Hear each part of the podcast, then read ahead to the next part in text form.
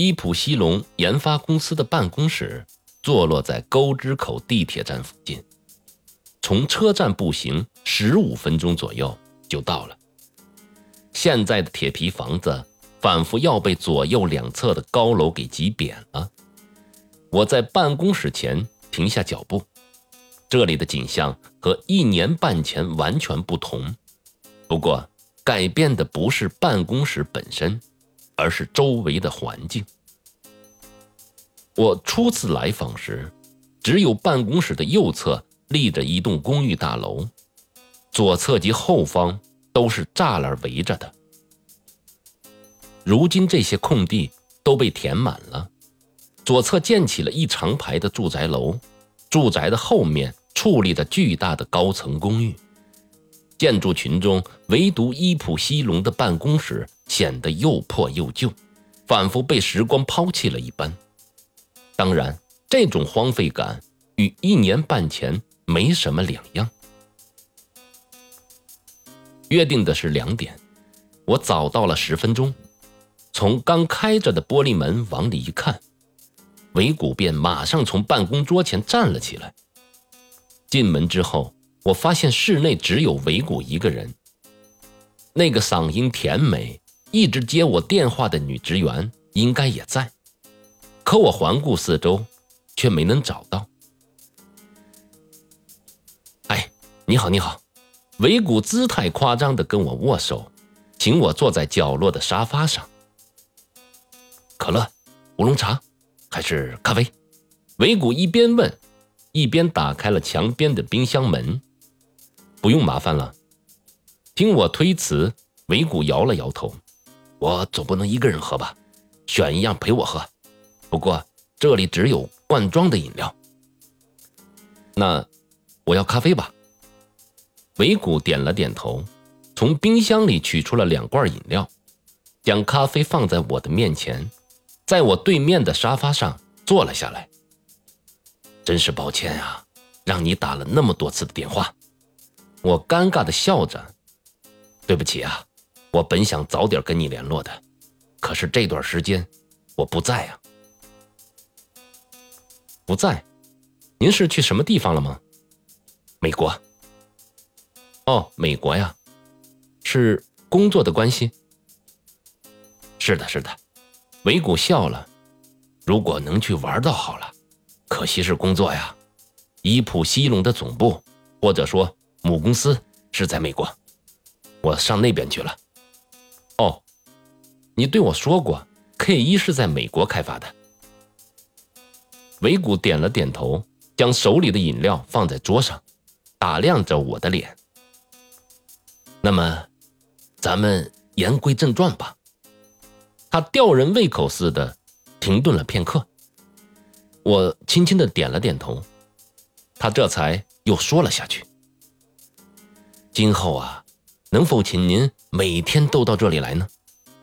每天啊，行是行，不过要我来干嘛呀？哦，脑部症候群的制作已进入了最后阶段，在向大众正式公布前。”必须进行严密的测试啊，力求完美，以免玩家产生不满啊。维古边说着边看着手表。那是要我测试吗？对，想请您实际的玩一下游戏。我不由得挺了挺胸。你是说我能玩这个游戏呀？没错啊，你是脑部症候群的作者呀，对故事的内容肯定了如指掌啊。反过来，你对游戏做成什么样子却是一无所知啊，正适合当测试员。啊，对游戏一无所知反而很适合呀。没错，这就是你和游戏程序员最大的差异。技术人员当然也要测试了，但是他们太了解游戏的结构了。打个比方说，维古再次看了看手表。比方说啊。玩家前面出现了两个岔路，正确的选择是向右边的岔路进发。